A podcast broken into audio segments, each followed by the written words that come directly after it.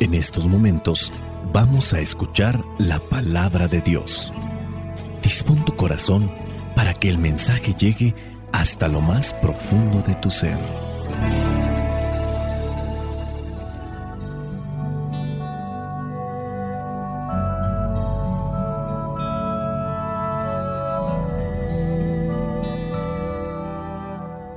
El Evangelio que la iglesia nos presenta para el día de hoy corresponde a Marcos, capítulo 3, versículos del 22 al 30.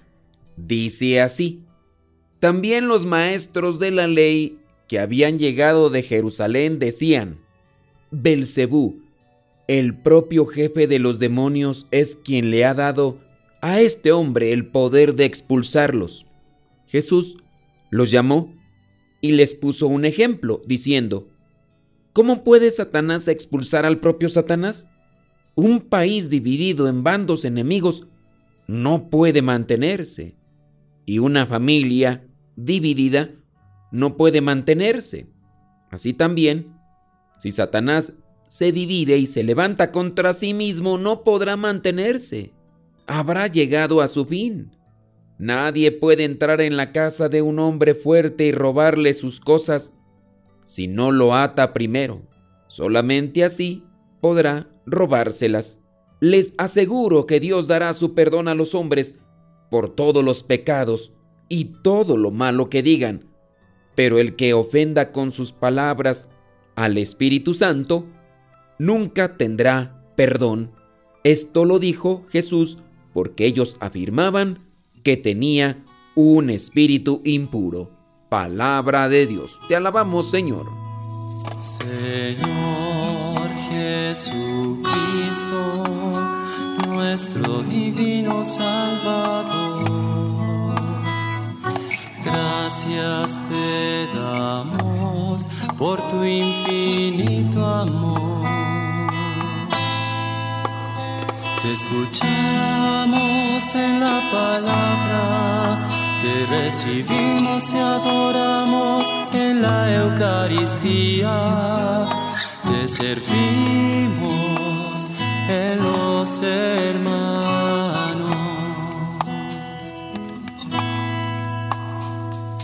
Que seamos misioneros como lo quieres tú enseñando a los hombres el fuego de tu amor. Del Evangelio que la iglesia nos presenta el día de hoy podemos rescatar varias cosas, pero casi siempre que se menciona este pasaje, el versículo 29 es el que en muchos de los casos inquieta más a las personas. Dice el versículo 29, pero el que ofenda con sus palabras al Espíritu Santo, nunca tendrá perdón, sino que será culpable para siempre. Y lo estoy leyendo de adelante hacia atrás. Vayamos al versículo 28. Les aseguro que Dios dará su perdón a los hombres por todos los pecados y todo lo malo que digan. Es decir, la misericordia de Dios es infinita, es grande, pero Ahí viene el versículo 29. Pero el que ofenda con sus palabras al Espíritu Santo nunca tendrá perdón. Y ahí es donde viene la incógnita, ahí es donde viene la duda. ¿De qué manera se puede ofender al Espíritu Santo? Porque sea cual sea el pecado, y es que así Dios lo dice. Incluso en el Antiguo Testamento encontramos que Dios perdona los pecados incluso más rojos, por decir un color, por decir la gravedad del pecado. Dios con su misericordia nos deja blancos. Claro que esta blancura habla de la pureza, siempre y cuando haya arrepentimiento de la persona. Porque podemos decir que Dios no perdona el pecado del cual uno no se arrepiente. Hicimos algo malo, me arrepiento. Dios me perdona. Hicimos algo malo, pero yo no lo considero pecado. Pero en mi acción mala hay una consecuencia. Ahí tenemos que trabajar con la conciencia, que es la que nos ayuda a determinar las cosas malas que hacemos. Cuando hay una conciencia pura, limpia, recta, Dios actúa en nosotros y nos da su perdón. El perdón de Dios da paz al corazón.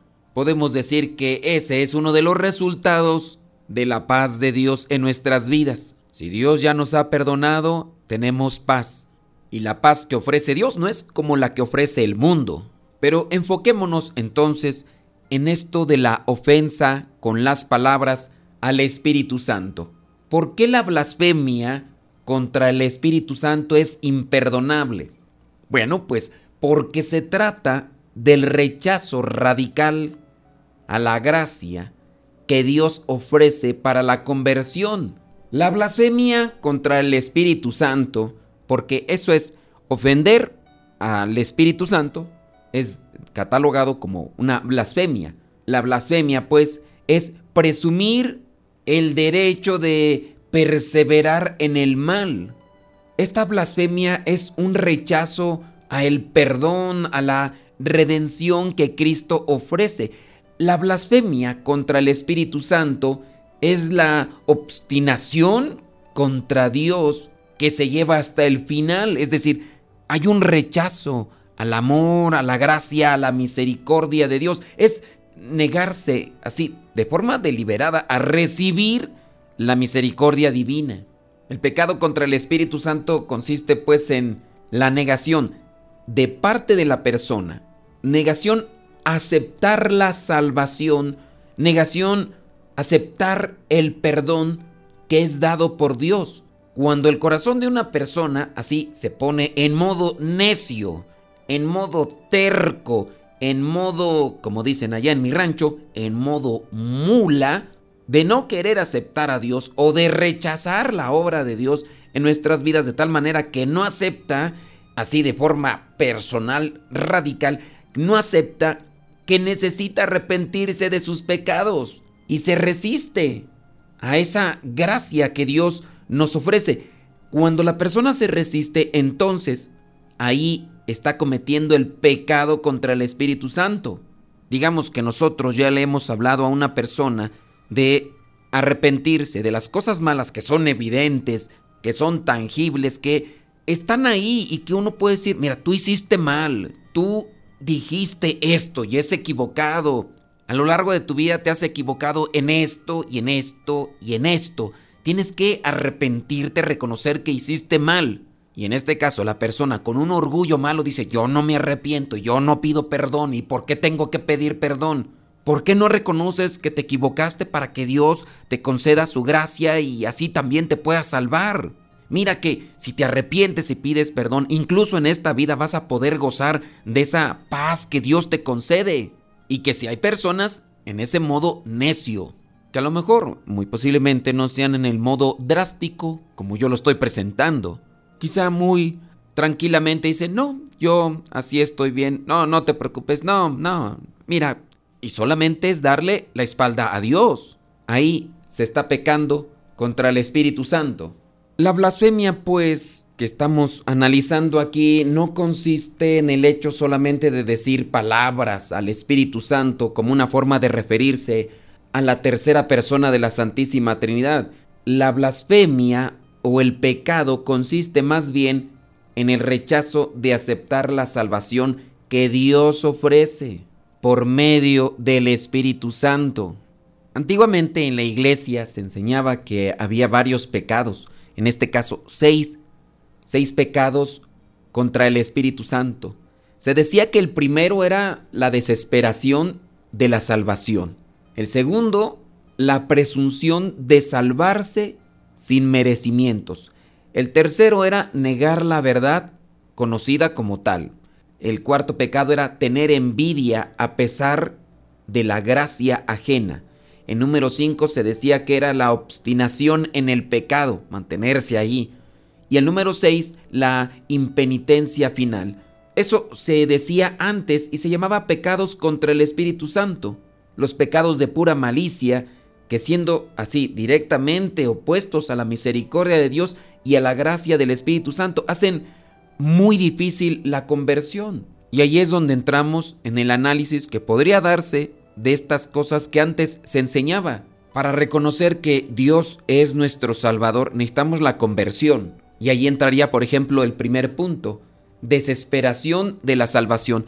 Debemos nosotros tener cuidado porque en algunos momentos hemos cometido pecados graves y uno se ha arrepentido, uno ha pedido perdón, pero también llega ese sentimiento de culpabilidad porque pensamos que Dios no nos ha perdonado, nos sentimos indignos, nos sentimos todavía sucios y dentro de estas cosas entonces pareciera ser que uno no cree todavía en la misericordia y en la gracia eficiente de Dios cuando uno se arrepiente y pide perdón. Y de estos casos pareciera ser que en la vida que tengo como misionero no terminan. Desde hace muchísimos años que yo los escuchaba y en la actualidad todavía me sigo encontrando con personas que me escriben, que cuando platico con ellos en persona o incluso que hasta llamadas por teléfono o mensajes de audio me mandan con esa misma temática.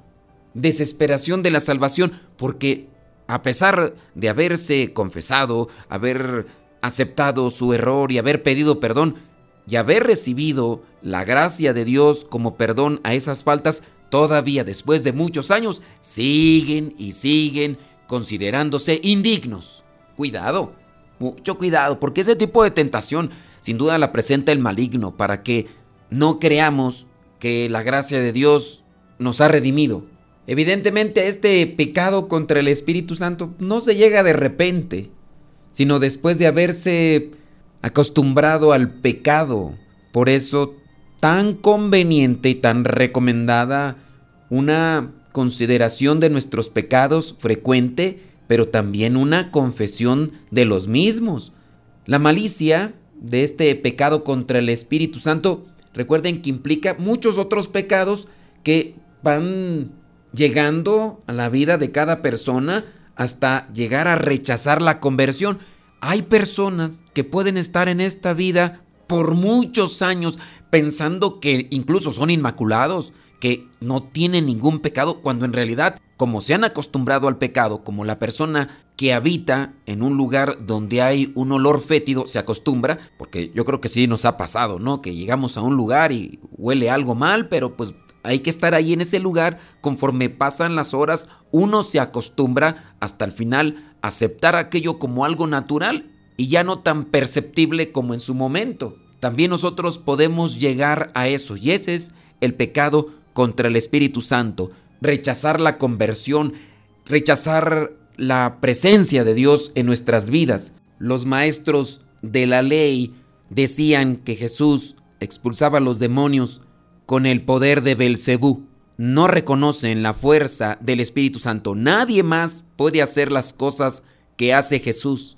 Inventan cosas, calumnian, levantan falsos con tal de rechazar la fuerza de Dios. Que no lleguemos a esa situación de cerrazón y que dejemos que Dios actúe en nuestras vidas con su gracia, con su misericordia. Por eso hay que abrir nuestro corazón con humildad a Dios para tener más fe, porque la fe es un don de Dios y tengamos cuidado con nuestros pensamientos, con nuestras ideas, no sea que nos acostumbremos al pecado y le demos la espalda a la conversión y al mismo tiempo le demos la espalda a la misericordia que Dios nos ofrece en el Espíritu Santo. Espíritu Santo, fuente de luz, ilumínanos. Espíritu Santo, fuente de luz, llénanos de tu amor. La bendición de Dios Todopoderoso, Padre, Hijo y Espíritu Santo, descienda sobre cada uno de ustedes y les acompañe siempre. Soy el Padre Modesto Lule de los misioneros, servidores de la palabra. Vayamos a vivir el Evangelio. Lámpara es tu palabra para mis pasos, luce mi sendero. lámparas tu palabra para mis pasos, luce mi sendero. Luz, tu palabra es la luz.